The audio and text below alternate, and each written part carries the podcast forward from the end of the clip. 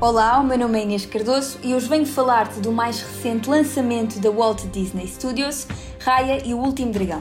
O filme, realizado por Don Hall e Carlos Lopes Estrada, conduz-te ao fantasioso mundo de Comandra, onde os humanos vivem em harmonia com os dragões. Mas como nem tudo podia ser perfeito, uma força maligna ameaça a Terra, transformando todos os seres em pedra. Só os dragões lendários podem salvar a humanidade, no entanto, resta apenas um e cabe à guerreira solitária Raya encontrá-lo.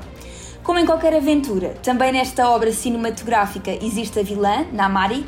A relação entre Raya e Namari evolui de amizade para ódio e para uma espécie de romance não falado. E como em todas as obras da Disney, há sempre uma moral a retirar. Porque mais do que um dragão para salvar o mundo, é preciso confiança e trabalho de equipa, Raya.